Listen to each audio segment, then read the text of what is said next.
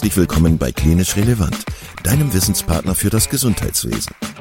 Zweimal pro Woche, nämlich dienstags und samstags, versorgen wir dich mit unserem Podcast und bringen dir Fachwissen in deine klinische Praxis. Weitere Informationen und Angebote findest du auf unserer Webseite www.klinisch-relevant.de. Viel Spaß beim Zuhören.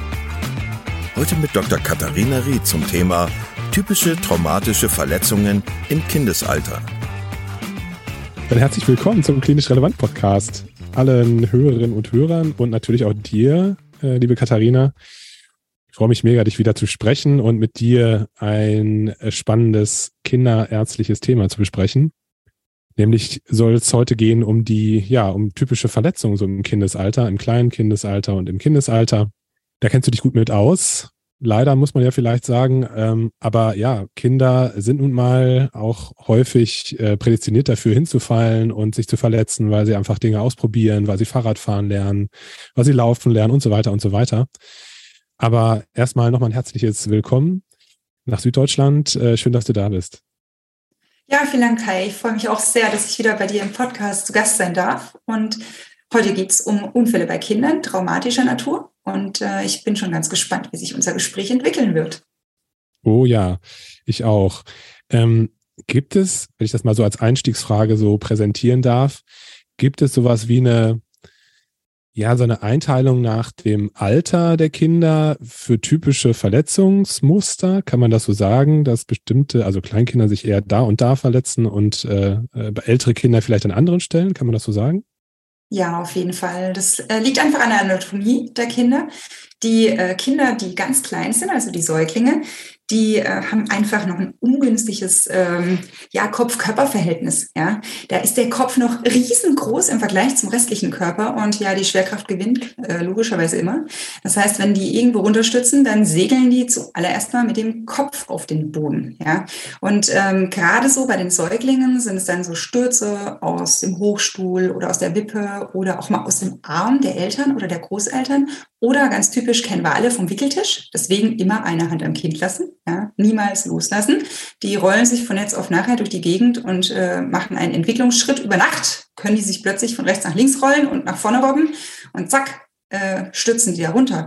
wenn man sich jetzt überlegt, bei den Erwachsenen ist es ja so im Schockraumprotokoll, da tut man so ein bisschen unterscheiden zwischen Stürzen aus unter drei Metern und über drei Metern.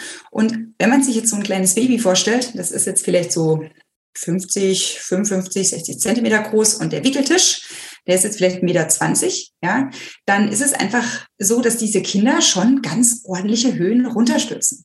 Und genau aus dem Grund muss man sich auch ganz genau das Kind danach anschauen, wenn es irgendwo runterfällt.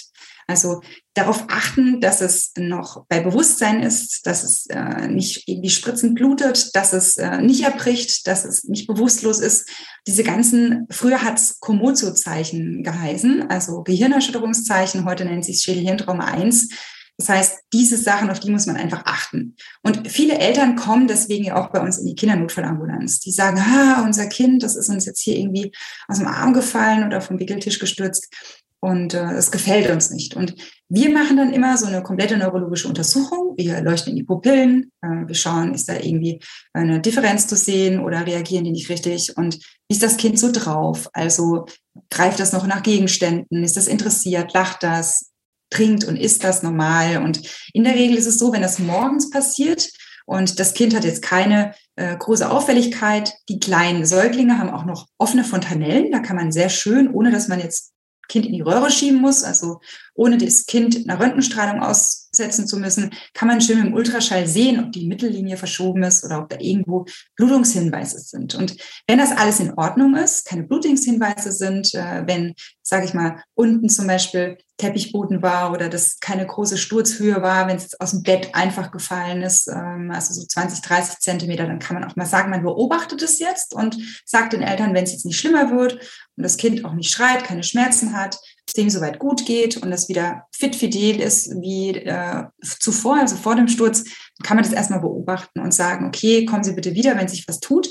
Wenn es aber abends ist, so in den Abendstunden, wenn man das Kind danach sowieso ins Bett legt und es dann schläft, da kann man ja nicht unterscheiden, okay, wird es bewusstlos und wacht das deswegen nicht mehr auf oder schläft es einfach tief und fest und träumt schön und äh, wacht es deswegen nicht auf. Und deswegen werden diese Kinder meistens dann doch stationär aufgenommen und überwacht, wenn man eben den Eindruck hat, dass da noch was im Busch sein könnte. Das heißt, ähm, zusammenfassend, also wenn man ein Kind hat, das äh, klein ist, in Anführungszeichen, und äh, den Schwerpunkt ähm, nochmal so der Schwerkraft folgend mit dem Kopf häufig hinfällt, dann ist der Fokus auf die ganze Untersuchung natürlich auf den Kopf und auf das zentrale Nervensystem. Und ähm, ähm, ja, also das Problem ist natürlich, dass man das Ganze ja immer nur indirekt irgendwie untersuchen kann. Aber man kann ja das Kind nicht fragen, äh, sag mal, wie ist es denn so? Ist dir schlecht oder so? Sondern du musst ja indirekt schauen, ähm, ja, wie sich das Kind verhält, ne? ob es wach ist, ob es ähm, ja fröhlich aussieht, ob es schreit, ob es weint, ob es erbricht und so weiter und so weiter. Ähm, genau, also das heißt, wenn wir jetzt die kleineren Kinder be betrachten, dann sind es überwiegend Stürze, die, ähm, über die wir dann sprechen. Also Stürze, die ja dann nicht aus dem, also von dem Kind selber resultieren, sondern die sind irgendwo runtergefallen oder die sind den, ja, genau. den, den, den, Eltern aus dem Arm gefallen oder von der Wickelkommode gefallen oder vom Bett gefallen. Ähm, genau, das ist ja bei größeren Kindern ist das ja was anderes. Das sind ja meistens dann Unfälle in Anführungszeichen, die beim Fahrradfahren oder beim Laufen oder so passieren, beim Spielen passieren, wenn sie auf dem Spielplatz waren. Ähm, du hast gerade nochmal gesagt, dass die drei Meter so eine, so eine Grenze ist, ähm, wo man dann vielleicht auch etwas hellhöriger wird. Ähm, das hat einfach mit der, mit der Wucht des Aufpralls dann zu tun, oder? Genau, also das gilt für die Erwachsenen, also über drei Aha. Meter, unter drei Meter. Ähm, das ist äh, Schockraumindikation für einen Erwachsenen, der über drei Meter nach unten gestürzt ist. Und wie gesagt, ich wollte einfach nur deutlich machen, ein Kind ist einfach noch nicht so groß. Und deswegen, wenn man so extrapoliert, wie oft passt das Kind in die Größe oder die Höhe des Wickeltisches, dann passt ja da vielleicht auch zwei oder dreimal rein.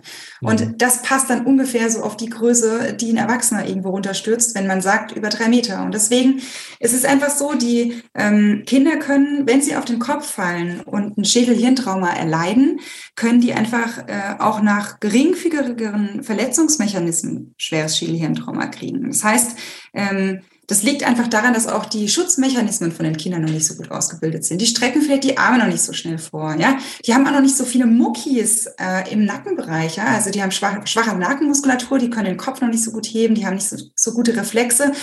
Ähm, die haben auch einen höheren Flüssigkeitsgehalt äh, im Gehirn, das ist noch unreif.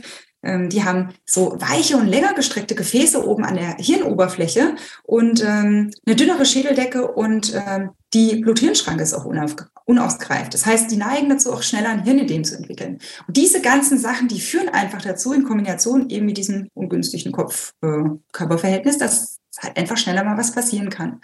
Und klar, natürlich, wenn die jetzt größer werden, die Kinder, dann fangen die an, sich zu bewegen und erkunden die Umwelt und äh, klettern mal irgendwo hoch.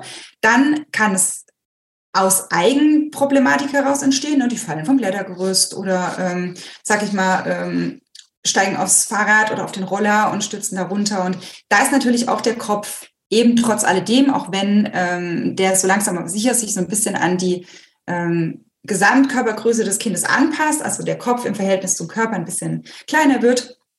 Trotz alledem ist es dann noch so bei den kleinen Kindern, dass sie einfach noch ähm, sehr viel vulnerabler sind, was der Kopf angeht. Und wie du schon sagtest, wenn die Kinder dann so richtig klettern und loslegen, ja, dann brechen auch äh, mal andere Sachen, ja, zum Beispiel äh, die Knochen, ja, also gerade an Armen und Beinen. Aber da muss man wirklich dazu sagen, bis bei Kindern mal Knochen brechen, das dauert. Ja, weil es einfach so ist, dass die Knochen äh, von Kindern sehr, äh, eine sehr hohe Plastizität haben und auch sehr elastisch sind. Das heißt, normalerweise, wenn man zum Beispiel ein Hochrasseinstrauma hat, einen Verkehrsunfall, da stoßen zwei Autos zusammen, die sind schnell gefahren, da sitzt ein Kind mit drin. Ja, und die Eltern, die haben selbst schon Knochenfrakturen, also ähm, Brüche, zum Beispiel am Becken, an der Wirbelsäule oder ähm, an den Rippen. Und das Kind sitzt da drin und äh, befreit sich selbst sogar. Viele Kinder, die äh, bleiben ja nicht so ruhig liegen. Ja, die wir Erwachsene, wir wissen, oh Gott, am besten wir bewegen uns nicht, bis einer kommt, der uns hilft, weil vielleicht kann ja unser Rücken Schaden nehmen. Kinder denken da nicht dran. Die merken, okay, ich kann mich alles, kann alles bewegen, geht soweit, okay. und rutschen da dann raus und krabbeln raus und machen weiter. Und trotzdem ist es ganz wichtig, dass man diese Kinder genauso untersucht wie die Erwachsenen. Auch nach einem Schema, nach dem sogenannten CABCDE-Schema, da haben wir schon mal in den vorherigen Podcasts drüber geredet, dass man einfach systematisch untersucht, äh, eben sich an dem orientiert, was das Kind in dem Moment umbringen kann, also treat first, what kills first. Und dass man dann wirklich das Kind genau untersucht, weil bei Kindern überträgt sich die Kraft von außen in der Regel durch dieses elastische Thoraxskelett, durch diesen elastischen Brustkorb quasi und Bauchraum nach innen. Das heißt, da platzen die Organe. Und Leber und Milz sind besonders gefährdet. Ja, die ähm, Bauchorgane sind im Vergleich zum Erwachsenen noch ziemlich groß, also verhältnismäßig, ja, wenn man sich das anguckt. Und das Zwerchfell sitzt ziemlich tief.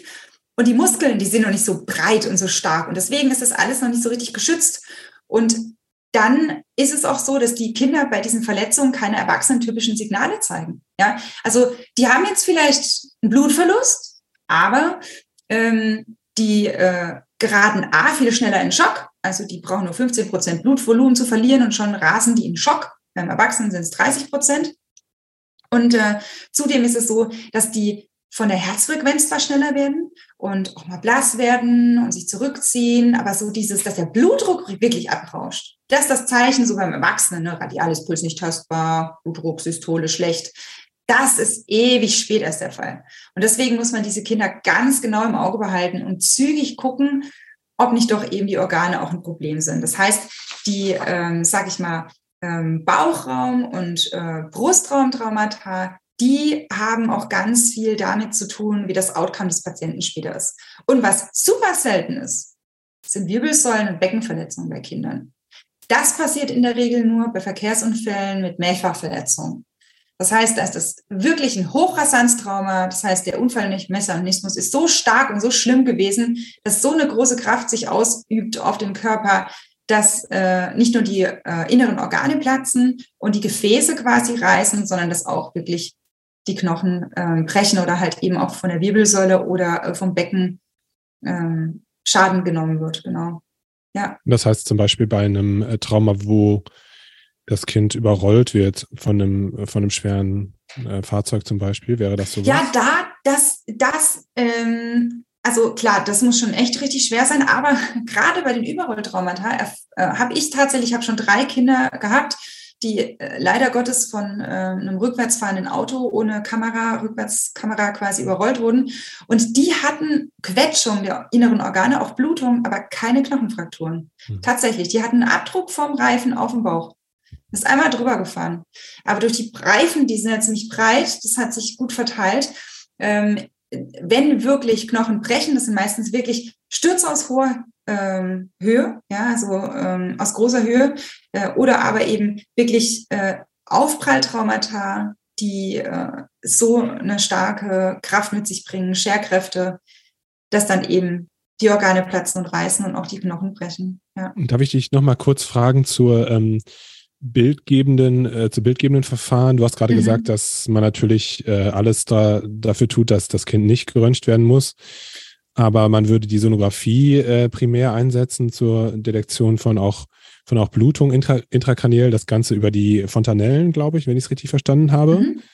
Ähm, aber es gibt wahrscheinlich schon Situationen, wo man eine Schnittbildgebung dann anstreben würde, oder? Oder nicht, ja. nicht verhindern kann. Also, ja, kannst du Klar, da, dazu was zu sagen? Ja, auf jeden Fall. Also ähm, beim bewusstlosen Kind. Also wenn man, ähm, sag ich mal, Mehrfachverletzungen hat, Verkehrsunfall, bewusstlos intubiert beatmetes Kind, das kommt auch in die Röhre. Ja, also man ist da sehr vorsichtig ähm, bezüglich der Indikationsstellung, aber es gibt einfach Momente, wo, sag ich mal, die Röntgenstrahlung das kleinere Übel ist. Ja, klar. Und gerade wenn man jetzt den äh, Eindruck hat, dass auch Gefäßstielabrisse irgendwo das Problem sind, dass äh, die Kinder irgendwo im Bauchraum bluten und man genau wissen will, wo blutet das jetzt und ich muss jetzt ein CT haben und jetzt eine Bildgebung, dass ich diesem Kind überhaupt noch helfen kann und es retten kann. Ja, aber da sind wir dann schon in der, äh, ja, im Schockraum, also beim wirklich, äh, das hat ja nichts mehr damit zu tun, dass irgendwo ein bisschen blutet oder irgendwo ein kleines Hämatom ist, sondern wirklich äh, die Schockraumkriterien auch erfüllt sind. Ja. Und dann würde man auch so eine Traumaspirale fahren wie bei erwachsenen Menschen. Ja, das macht man tatsächlich beim Kind auch, aber wie gesagt, sehr zurückhaltend. Es gibt auch mal Kinder, die mit im Auto sitzen, die jetzt nicht so schwer verletzt sind wie die Erwachsenen, ähm, die keine Knochenfrakturen haben, die ähm, kreislaufstabil sind, ein bisschen Vigilanz gemindert, die aber wieder aufklaren. Da kann es also mal sein, dass man jetzt äh, nur eine Bildgebung vom Kopf macht und die Organe schaltet. Also, dass man Teile davon nur der Bildgebung zuführt. Ja. Mhm. Aber ich glaube, das hängt immer im Einzel, also ist eine Einzelfallentscheidung jedes Mal. Und es gibt ganz klare Kriterien, ähm, die sagen, ähm, wenn man Mehrfachverletzungen hat, das Kind, wie gesagt, äh, Vigilanz ähm, eingeschränkt ist oder bewusstlos ist, geht es erst von drei, es muss intubiert beatmet werden und ähm, es wäre sogar Katecholaminpflichtig, braucht Volumen, EKs dann, ja. Das fasziniert mich so. Vorbei das fasziniert mich so mit der Sonographie. Entschuldigung, wenn ich nochmal zu oft zurückkomme. Mhm. Ähm, wir hatten ja gerade schon gesprochen über Frakturen bei Kindern. Du hast gesagt, dass die Frakturen eigentlich selten auftreten, beziehungsweise mhm. nur bei sehr ähm, großer Energie, die von außen auf mhm. das Kind eingewirkt hat. Spielt die Sonographie tatsächlich auch bei der Frakturdiagnostik ähm, eine Rolle? Ja, definitiv. Also, das muss man aber das, können. Genau, Und das ist das riesengroße also Problem. Also, Schalt man dann den Arm oder die Beine tatsächlich durch und schaut genau. sich nach die Corticalis an oder oder genau ganz genau genau das kann man bei Kindern sehr gut sehen weil die eine sehr dicke Corticalis haben und ähm, was immer so ein bisschen ärgerlich ist also was man ganz häufig sieht sind so Wulstfrakturen ne? das kennt man so wenn es so gestaucht ist zum Beispiel Kinder die unter dem sechsten Lebensjahr Trampolin springen mit ihren Geschwistern. Ja, das ist ja immer so was. Äh, die Trampolinhersteller schreiben es immer ganz fleißig drauf. Unter dem sechsten Lebensjahr äh, bitte kein Trampolin springen und äh, wenn über dem sechsten Jahr Trampolin springen, dann bitte nur alleine auf dem Trampolin. Aber ja, gut, welches Elternteil bekommt das schon immer so gut hin? Ähm, da heißt dann, Kinder geht raus spielen und plötzlich sind alle drei zu dritt auf dem Trampolin und springen da und auch der Kleine ja, ist da dabei oder zu führt, genau.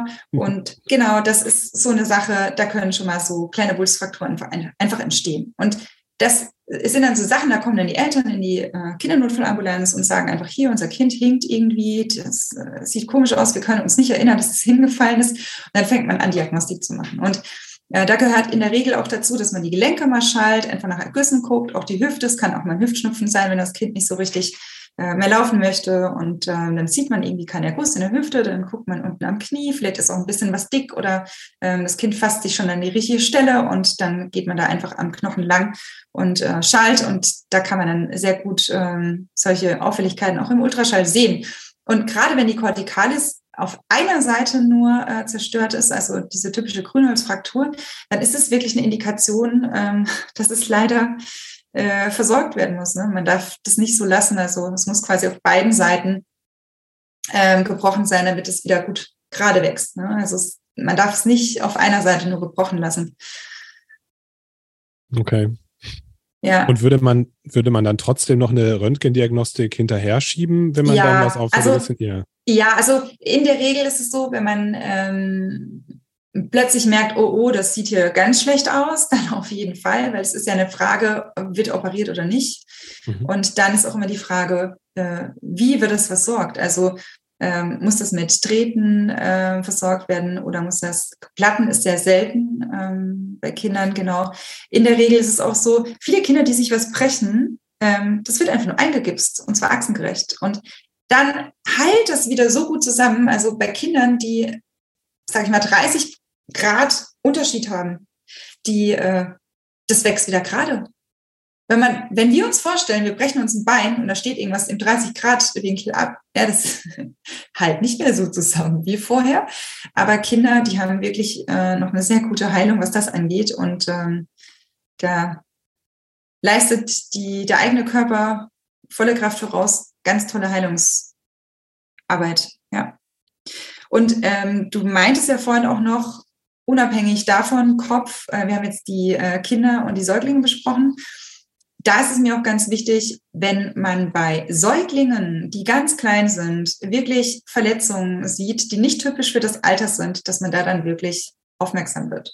Das heißt, wenn so ein kleines Kind, was noch nicht laufen kann, was sich noch nicht äh, drehen kann, was noch nicht krabbeln kann, plötzlich äh, blaue Flecken an den langen Röhrenknochen hat oder im Bauchbereich oder sonst wo, dass man wirklich nachfragt, wie ist denn das passiert? dass man die Eltern fragt, was ist denn da los gewesen, äh, wie ist das zustande gekommen. Und es ist einfach wichtig, deswegen nachzufragen, weil man einfach immer dran denken muss, dass es sich um eine Kindesmisshandlung handeln kann. Und es ist gar nicht mal so selten, die Dunkelziffer ist riesengroß und Natürlich kann es mal sein, dass ein Geschwisterkind beim Trampolinspringen auf, auf den Bauch von einem Kleinkind draufgesprungen ist. Oder irgendwie, also was ich jetzt noch nicht selber oder was irgendwie abgelegt wurde auf dem Bett. Das ist ein typischer Unfall, der alles mal passieren kann, wenn die Eltern das kleine Neugeborene oder den Säugling ins Bett legen und die haben noch größere Geschwister und die toben da rum und stürzen oder treten auf das Kind, was da liegt, dann kann es schon mal dazu kommen, dass sie einen blauen Fleck haben oder so. Aber so diese typischen Sachen wie ähm, Frakturen, also der Langröhrenknochen oder sag ich mal so Abrissfrakturen oder auch beim Shaken Baby, wenn plötzlich das Kind gar nicht mehr ansprechbar ist und so äh, wirkt. Der Notarzt wird ja immer gerufen zum leblosen Kind oder zum bewusstlosen Kind im Säuglingsalter, plötzlicher Kindstod. Da muss man wirklich ganz genau gucken, nicht, dass das geschüttelt wurde. Die können ja bluten im Kopf, weil einfach die ähm, Gefäße platzen oder auch blind werden, weil die Netzhaut sich ablöst oder weil die Nerven einfach, äh, der Optikusnerv abreißt. Und ja, das sind einfach Sachen, da muss man dran denken. Und ich sage immer, es gibt ganz tolle äh, Kitteltaschenkarten, also ohne jetzt groß Werbung zu machen, aber die gibt's kostenlos und ähm, die äh, Deutsche Gesellschaft für ähm, Kinderschutz in der Medizin, die stellt die auf ihrer Homepage zur Verfügung und ich kann es wirklich nur jedem ans Herz legen, sich die mal anzuschauen. Das ist nicht viel, aber das schärft so ein bisschen den Blick und einfach immer dabei bleiben und nachfragen, wenn das komisch sich anhört, auch vom Unfallmechanismus. Wenn Eltern komische Stories erzählen und so nicht wirklich klar ist, was da eigentlich passiert ist. Die, die Karten werden wir natürlich verlinken. Bei den Karten geht es um, ja, primär um Kindesmisshandlung, richtig? Also wie man das am besten erkennen kann oder was typische Verletzungszeichen sein können? Ganz genau, ganz genau. Also ähm, da ist sehr schön drauf dargestellt, an welchen Stellen Kinder auf keinen Fall blaue Flecken haben sollten und ähm, wenn sie dort blaue Flecken haben, dass man wirklich weiterschaut. Klar, natürlich kann immer auch mal wieder eine systemische Erkrankung dahinter stecken, gerade wenn die Kinder klein sind. Also man muss auch differenzialdiagnostisch natürlich an eine Gerinnungsstörung denken. Und die kann auch auftreten, wenn ein Kind zum Beispiel eine angeborene Gerinnungsproblematik hat, zum Beispiel eine Hämophilie oder einen von Willebrand-Faktormangel oder sowas. Da kann sowas schon mal auftreten. Aber in der Regel tritt das dann auf, wenn die Kinder anfangen, sich zu bewegen selber. Ja, also das sieht man ja ganz häufig bei den Hämophilie-Kindern. Wenn die anfangen zu krabbeln, kriegen die plötzlich Ergüsse und äh, Hämatome in den Gelenken. Oder zum Beispiel Kinder, die jetzt eine, sag ich mal, eine Infektion erleiden, eine schwerwiegende, die können dann natürlich eine Verbrauchskoagulation entwickeln und auch Einblutungen zeigen. Also das sind ja nicht nur diese typischen kleinen ähm, Petächen, also diese punktförmigen Einblutungen, sondern die können konfluieren dann eben größer werden und nekrotisch werden. Aber das sind die Kinder meist krank, die haben hohes Fieber, die sind vom Allgemeinzustand schlecht. Äh, die haben eben diese petechialen Einblutungen im Unterschied zu richtigen Hämatomen. Und ähm, ja, auch äh, Leukämien zum Beispiel, also Tumorerkrankungen, konsumierende Erkrankungen, die muss man auch immer im Auge behalten. Oder eben auch Kinder, die gerinnungshemmende Medikamente genommen äh, nehmen. Ja, also die antikoaguliert sind aufgrund von angeborenen Herzfehlern oder äh, Vaskulitiden oder so. Ja. Ich glaube, dass das, ich kann mir vorstellen, dass das ein sehr schwieriges, ein sehr schwieriger Bereich ist, weil man ja auch keinen ähm, zu Unrecht beschuldigen möchte. Aber ich glaube, es ist ja. gut, das auf dem Schirm zu haben, dass es sowas leider gibt auf dieser Welt. Und ich glaube, es ist gut, solche Karten zu haben, wo man sich so ein bisschen orientieren kann. Und ich kann mir vorstellen, dass wenn man erfahren ist, ähm, dass man sowas auch ja so ein bisschen im, im Bauchgefühl hat, wenn da was nicht stimmt an so einer Geschichte, wie du es gerade gesagt hast, dass die Eltern, dass die Geschichte nicht kongruent ist und dass die dass das Verletzungsmuster irgendwie nicht passt.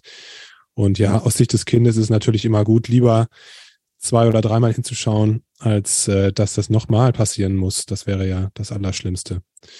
Also danke ich finde, du hast Hinweis. was super Gutes gesagt gerade auch noch. Und zwar, wenn man jetzt unerfahren ist und das nicht äh, selber alles auf dem Schirm hat, dann bitte Leute, holt euch jemanden, der langjährige Erfahrung hat dazu. Geht einfach raus, sprecht mit demjenigen, sagt, ihr habt ein komisches Bauchgefühl. Bauchgefühl ist mal sehr viel wert bei sowas. Und das ist schon mal das Allerwichtigste, wenn man das überhaupt hat. Und einfach Bescheid geben. Und zwar egal, ob ihr jetzt präklinisch draußen seid und das Kind in die Klinik bringt, äh, unter einem Vorwand, weil viele Eltern wollen das ja gar nicht mitgeben, wenn es ihnen noch einigermaßen geht. Die sagen dann, nee, nee, es passt schon. Und dann macht es immer Sinn, einfach zu sagen, dass man differenzialdiagnostisch einfach andere Sachen abklären möchte, einfach gucken möchte, nicht, dass das Kind eine schwerwiegende Gerinnungsstörung hat oder eine Infektion, wo sich dann die Eltern auch noch anstecken können. Das macht immer sehr viel Sinn. Und die Kinder dann erstmal in die Klinik zu bringen, um dort eine ordentliche Diagnostik zu machen. Und in der Klinik das dann auch so weit zu, weiterzugeben. Und zwar hinter geschlossenen Türen zunächst mal. Ja, sonst sind die Eltern nämlich weg und das Kind auch. Und die Eltern haben das gute Recht dazu, zu gehen. Und was man eben auf dieser ähm, Seite von der DGKIM auch noch hat, sind Hotlines, die man rund um die Uhr anrufen kann. Das sind, ist die sogenannte Kinderschutz-Hotline. Ähm, die kann ich gerne auch nochmal schicken. Die kann man als medizinisches Fachpersonal jederzeit 24-7 anrufen. Das sind Fachärzte ähm, von der Kinder- und Jugendmedizin, auch aus, ähm, ja, sag ich mal, psychologischen und psychiatrischen Richtungen und auch Rechtsmediziner, die man zu Rate ziehen kann, wenn es darum geht, eben bei so einem schwerwiegenden Fall sich Hilfe zu holen, weil man sich selber nicht so gut auskennt. Und das ist eine super Hilfe. Ist kostenlos für medizinisches Personal. Super. Das verlinken wir auf jeden Fall. Katharina, ich würde gerne noch einen Schwenk machen zu den äh, Blutungen. Ähm, mhm. Ich habe ja selber vier Kinder und ich äh, kann mich erinnern, dass, dass es zu der einen oder anderen blutenden Verletzung gekommen ist bis jetzt. Ähm, ja, also im Rahmen der ganzen Aktivitäten, die Kinder so unternehmen, äh, passiert das einfach und vielleicht können wir noch mal darüber sprechen, was man in so einem Fall abchecken muss, was man vielleicht beachten muss bei den Kindern mhm und wann es wirklich sinnvoll ist, äh, sich äh, notärztliche oder rettungsdienstliche Hilfe zu holen. Und äh, ja, in, in Abgrenzung dazu, wann es vielleicht reicht, das Kind äh, zu Hause zu betreuen. Mhm. Also grundsätzlich sage ich immer so, es gibt den Unterschied zwischen leichten Verletzungen und schwerwiegenden Verletzungen. Und so die leichten Verletzungen, da reicht es einfach, wenn man äh, sagt, okay, man schaut erstmal, ob man irgendwo eine Wunde hat, die ordentlich blutet, dass man eben Blutstillung betreibt. Und das kann man ganz einfach machen, indem man die Extremität, also Arm oder Bein, wo es blutet oder was auch immer, Kopf, einfach Oberkörper hoch, das hochlagert, ja, und komprimiert. Und komprimieren kann man zum Beispiel, wenn es aus der Nase blutet, ne, kann man die Nase zusammenhalten, ähm, Kopf nach vorne beugen, was Kaltes im Nacken, für das Nasenbluten oder aber wenn es an den Arm oder Bein blutet, dass man einfach jeweils ähm, die Extremität hochlagert, komprimiert, entweder mit dem Arm, also mit, dem, mit den eigenen Händen, oder aber man äh, macht einen Druckverband. Und da ist es immer ganz wichtig, dass man ähm, zwei Binden benutzt, also eine zum Umwickeln und eine, die man quasi an der Stelle, wo es blutet, drüber drückt. Und die sollte man nicht auspacken. Das ist ganz wichtig. Da kann man auch ein ähm, quasi Taschentuchpäckchen benutzen, was man eingepackt lässt und über diese Stelle drüber legt und dann umwickelt. Ja, also ähm, auf jeden Fall, dass es komprimiert wird. Abbinden bitte niemals durch nichtmedizinisches Personal.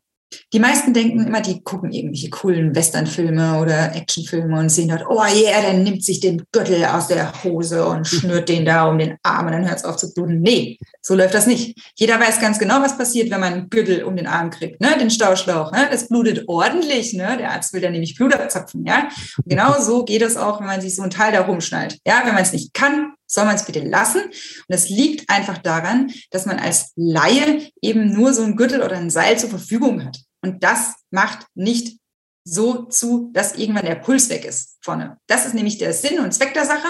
Man schnürt sowas so feste zu, bis man vorne keinen Puls mehr tasten kann. Und dann ist es wirklich auch dicht. Und das geht nur mit sogenannten Tourniquets oder äh, eben mit ähm, auch mal im Israeli Bandage, wenn man jetzt in Krisenregionen unterwegs ist. Aber man muss wissen, wie man es anwendet und wie man es richtig macht. Und vor allem, man sollte es nach einer Stunde mal wieder kurz lockern. Ja, sonst äh, fällt der Arm irgendwann ab oder das Bein. Weil wenn man gar nicht durchblutet ist, ist es ja auch nicht so gut. Und deswegen ganz wichtig, Blutstillung betreiben. Für die Profis, die können natürlich auch noch medikamentös Blut stillen. Die können auch noch ähm, Cyclocapron äh, nehmen, also Tranexamsäure. Und ähm, zum Beispiel supralokal oder auch mal Xylometazolinhydrochlorid Nasentropfen ne, die Nase. Die machen auch die Gefäße eng. Und ähm, was es auch noch gibt, sind eben diese typischen ähm, gerinnungshemmenden Medikamente, die man äh, verabreichen kann in sogenannten ähm, Kompressen. Die drückt man dann einfach ordentlich drauf, zum Beispiel Zellsept ähm, und ähm, dann äh, kann man oben drüber einen Druckverband machen. Und das sind so die wichtigsten Dinge, die man eigentlich unternimmt, wenn man Blut stillen möchte. Und was ich wirklich auch noch sagen kann, beruhigen. Ja, das hilft auch immer ganz viel. Und Schmerz lindern. Weil wenn das Kind brüllt wie am Spieß, bei dem was wehtut und ähm, dann spritzt das Blut umso mehr. Und deswegen einfach beruhigen, Schmerz lindern und ähm, hochlagern. Das ist schon mal gut, damit das Blut aufhört zu laufen. Und dann einfach erstmal quasi ähm, das kleine C, also äh, die ähm, Blutung, äh, stillen. Wenn das ähm, problemlos erfolgt ist, dann kümmert man sich um äh, die Vitalparameter. Ja? Man guckt, ist das Kind vom Allgemeinzustand noch so äh, vigilant, also wach, ähm, dass man sagen kann, okay, mit dem kann ich hier arbeiten. Ist die Atmung in Ordnung? Ist der Kreislauf soweit in Ordnung? Also ähm, brauche ich jetzt hier sofort einen Notarzt, weil ich eine kritische Situation habe? Oder ähm, ist jetzt die Wunde vielleicht ein bisschen tiefer, wenn ich mir jetzt die danach angeguckt habe, nachdem ich festgestellt habe, oh, die Vitalparameter sind soweit okay, jetzt kann ich diese Wunde mal genauer angucken.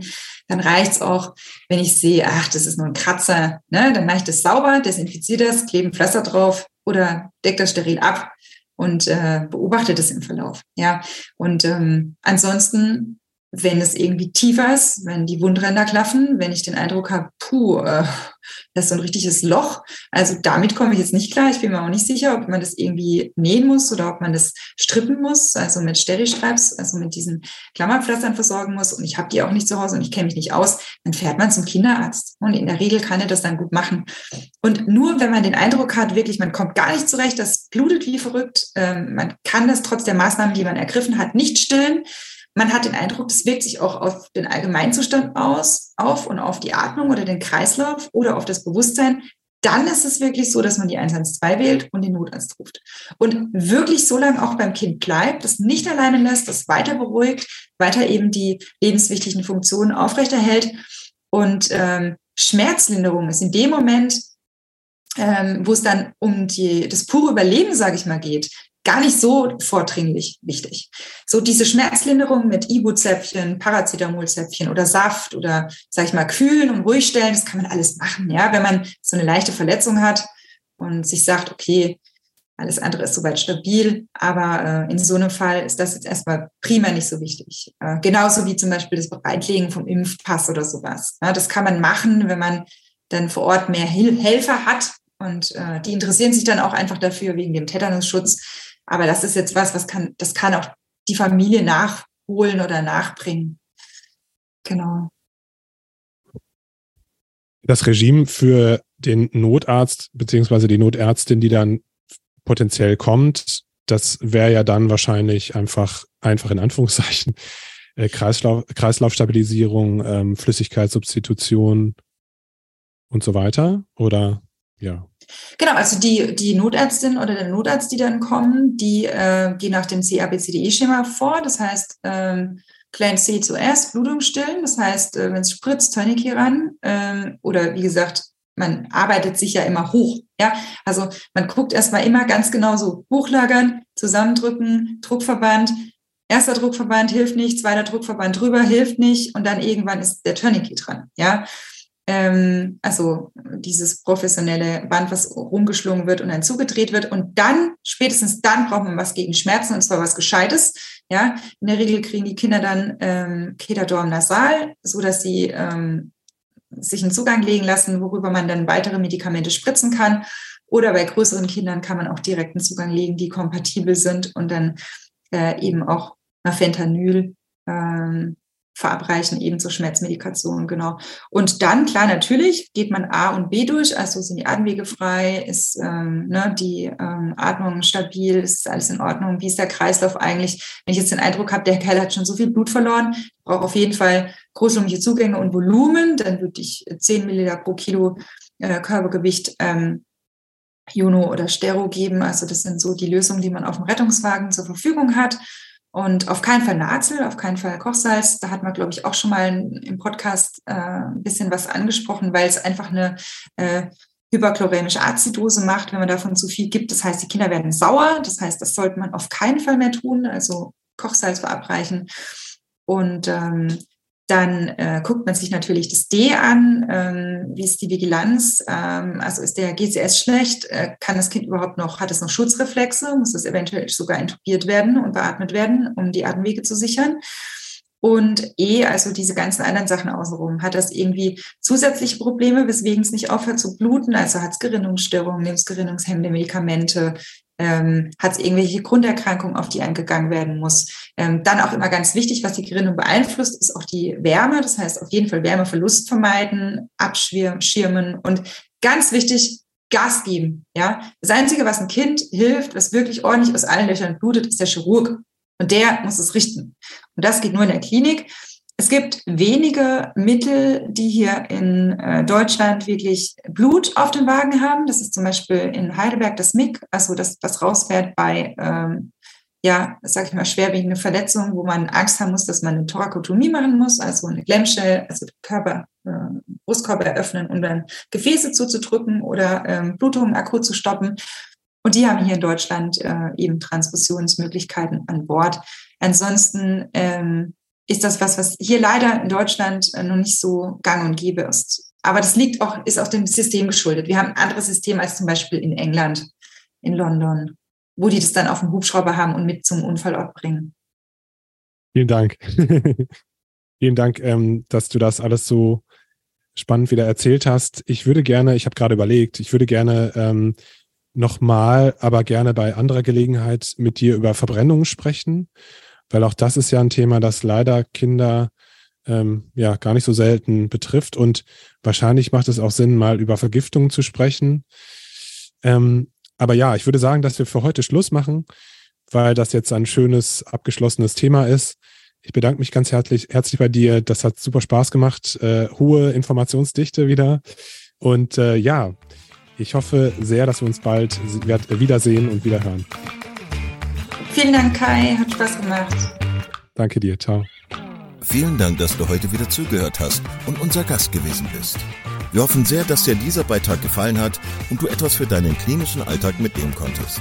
Wenn dem so sein sollte, dann freuen wir uns sehr über eine positive Bewertung bei Apple Podcasts. Falls du Lust hast mitzumachen und es einen Themenbereich gibt, in dem du dich besonders gut auskennst, dann melde dich doch gerne unter kontakt@klinisch-relevant.de.